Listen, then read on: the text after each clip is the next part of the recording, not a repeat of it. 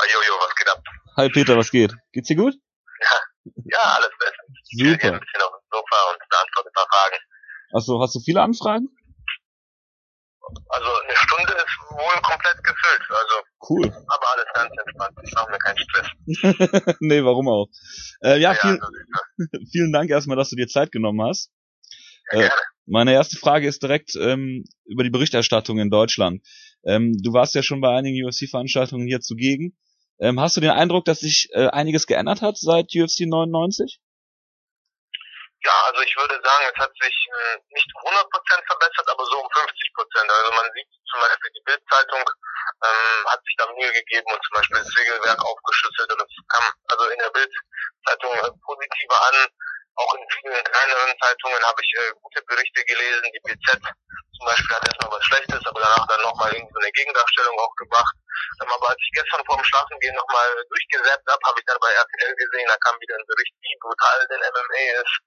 Ähm, also man muss sagen, es gibt äh, deutlich mehr Stimmen, die halt eben verdeutlichen, dass es ein richtiger Sport ist, den wir machen, aber es wird natürlich immer noch äh, kritisch, äh, kritisch gesehen und es gibt natürlich auch die Gegenstimmen. Also wir haben noch nicht das Level wie in Amerika, aber es ist auf jeden Fall besser geworden zu UFC 99 damals in Köln. Ist der, ist der Rummel denn in den Tagen vor dem Kampf jetzt für dich persönlich mehr geworden? Für mich ist es äh, deutlich weniger als äh, beim letzten Mal. Die Hauptaufmerksamkeit liegt, glaube ich, bei Nick Hein. Okay. Er ist Polizist und das ist einfach ein bisschen interessanter für die Medien als so ein Assi, der im Gym wohnt, so wie ich. und äh, beim letzten Mal war das anders. Da war das äh, die ganze Medienaufmerksamkeit dann hauptsächlich auf mich gelegt. Da hatte ich dann schon deutlich mehr zu tun. Aber ich muss ehrlich sagen, so mit der Fachpresse und so spreche ich gerne, aber wenn dann die von RTL oder von der Bildzeitung kommen, ist eigentlich eher lästig für mich. Aber ist natürlich auch wichtig, dass man denen dann probiert zu erklären, dass das, was sie machen, eigentlich äh, keine barbarischen Gladiatorenkämpfe sind. das, das kann ich mir vorstellen, ja. Ähm, wie bist du überhaupt zum MMA gekommen?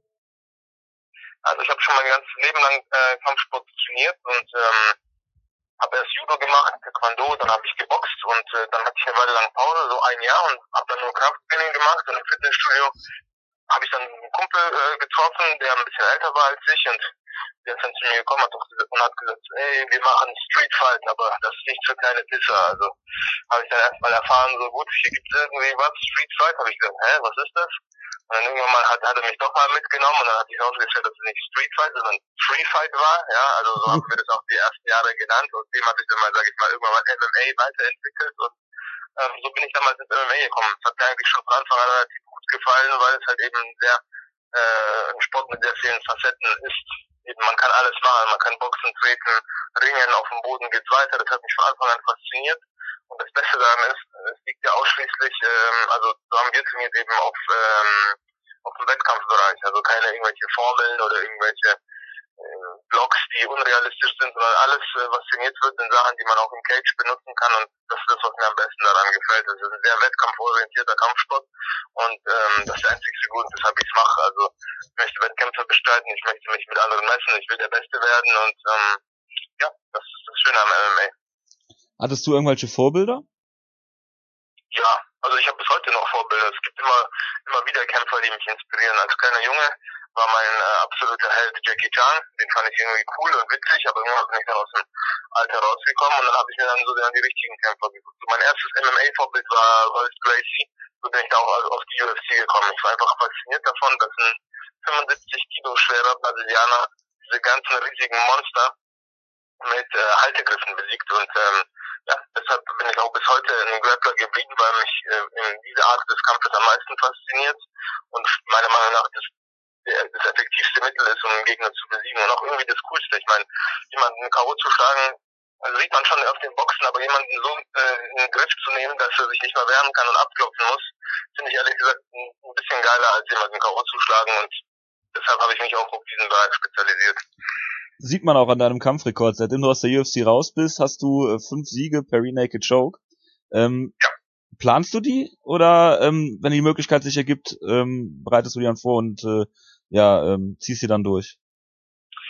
Also ich muss sagen, in den letzten Jahren hat sich mein Gameplan schon dahin entwickelt, dass sozusagen, wenn man das als Computerspiel betrachten würde, ist das erste Level halt eben der Standkampf und so das letzte Level ist, wenn ich wenn ich die Backmount habe.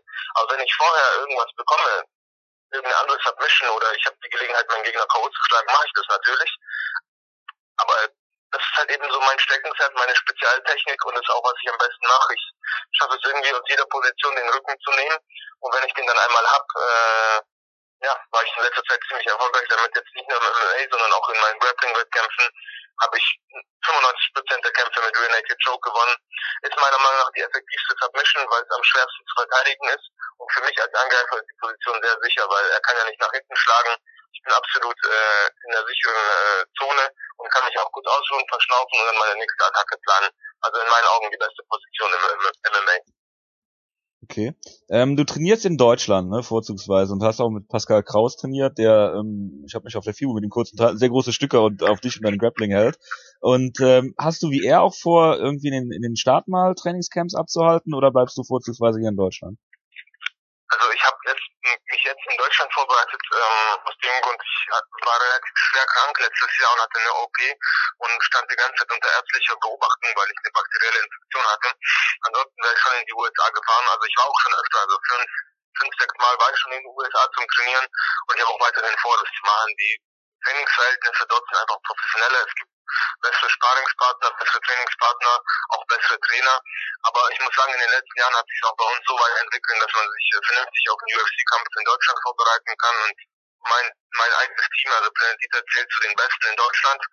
Ähm, wir haben auch noch immer wieder Besuch aus Polen gehabt und eben auch Pascal und andere gute deutsche Kämpfer waren ständig da. Also ich war zweieinhalb Monate, meine komplette Wettkampfvorbereitung, nicht einen Tag alleine. Also es waren immer hochklassige Kämpfer da, die mir ähm, beim Training geholfen haben und die Vorbereitung hätte nicht besser laufen können. Aber ja, also nach Amerika fliege ich jetzt Ende Juli dann wieder für einen Monat zum Trainieren. Welches also, Camp? Trainieren tue ich ja sowieso immer. Ähm, macht aber für mich mehr Sinn, so die letzten Wochen vor dem Kampf dann in gewohnter Umgebung zu Hause zu verbringen, weil da schlafe ich besser, da fühle ich mich besser und ähm, da geht es dann eben nur noch darum, äh, sich in Wettkampfform zu bringen. Wo trainierst du in Amerika? Ähm, also ich war in, mein Hauptdings war in San Diego. Da habe ich beim Victory MMA und beim Alliance äh, MMA trainiert. Aber ich war auch schon in Las Vegas äh, in, und in New York trainieren. Okay, cool. Du bist ja schon viel rumgekommen. Ähm, du warst bis auf deine letzten Kämpfe, soweit ich das äh, hier im Überblick habe, Welterweight und trittst jetzt aber das erste Mal im Lightweight an. Verbessere mich, wenn ich da falsch liege. Ähm, nein, nein, nein, ich bin im Weltergewicht. Also ich bin weiterhin im Weltergewicht. Ach so, okay. Dann äh, habe ich eine Fehlinfo. Ähm, wie läuft denn dein Cut? Gut, gut. Also ehrlich gesagt wollte ich jetzt nach meiner nach meiner krankheitsbedingten Auszeit im Mittelgewicht starten, weil ich relativ breit geworden bin, dadurch, dass ich in, der, okay. In ein paar Monaten nur Krafttraining machen konnte, war ich auf über 90 Kilo und nicht fett, also trockene Masse und ähm, ich wollte eigentlich im, im Mittelgewicht starten, ähm, aber dann hat sich das mit der UFC ergeben und da habe ich gesagt, nee, dann gehe ich wieder zurück ins Weltergewicht, das ist das, was ich kenne, das ist das, worauf mein Kampfstil auch ähm, sag ich mal, perfektioniert ist und deshalb war der Weightcut relativ schwer und äh, ich habe noch einiges an Arbeit vor mir. Also sieben Kilo habe ich jetzt noch okay. Freitag. Das ist machbar, ist jetzt nicht, sag ich mal, unmenschliches, aber die Zähne zusammenbeißen werde ich schon müssen. Ist ja nicht so, dass... also ich bin von über 90 runtergegangen. Also ah, vor drei Wochen habe ich noch 89,5 gewogen. Hm. Ja, ja. Aber gut, ist ja nicht so, als würden die anderen es nicht auch machen müssen, ne? Also sieht's aus. Pain in the ass, aber macht jeder. Ähm, Pavel Pavlak ist dein Gegner am Samstag. Ähm, was äh, weißt du über ihn und wie wird dein Gameplan sein? Ja, ich weiß so ziemlich alles über ihn, was okay. man wissen kann. Ne? Spione auch in Polen. Ich bin ja gebürtig aus Polen und viele von meinen Freunden haben mit ihm trainiert, haben mich dann natürlich gefragt, gut, ähm, stehen sie jetzt auf meiner Seite oder auf seiner Seite, aber ich habe dann doch äh, überraschend viele Anrufe aus Polen bekommen mit die Jungs, die mit ihm trainiert haben und gesagt haben, hey Peter, du musst unbedingt das machen, das machen, das machen oder jenes machen ist natürlich klar, dass da jeder ein bisschen was anderes erzählt. Ähm, grundsätzlich muss ich sagen, ähm, ich habe alle seine Kämpfe mit meinen Trainern alle analysiert, mit meinen Trainingspartnern. Ich weiß, was er gut kann, ich weiß, was er schlecht kann, ich weiß, was ich machen muss, um den Kampf zu gewinnen. Natürlich hat mein Gegner auch ein, äh, ein Wörtchen mitzureden. Ähm, mein Gameplan wird sein, dass ich probiere, ihn vorzeitig äh, zu finalisieren. Jetzt so Details gebe ich gebe ich im Voraus natürlich nicht bekannt, aber Nein, erwarten der Gameplan ist auf jeden Fall darauf abgestimmt, den Gegner vor der Zeit zu besiegen und nicht über die Punkte zu gehen. Perfekt. Ähm, du hast gerade schon Polen angesprochen. In Polen gibt's Jojo, die Susanne macht gerade hier, sie oh. glaube ich, umgehen. das ist natürlich schade. Egal, vielleicht haben wir ja, vielleicht haben wir ja die Tage mal die, die Gelegenheit vor Ort miteinander zu quatschen. Alles klar. Ich danke okay. dir für die Zeit. Viel Glück. Ja, danke. Ciao. Ciao, ciao.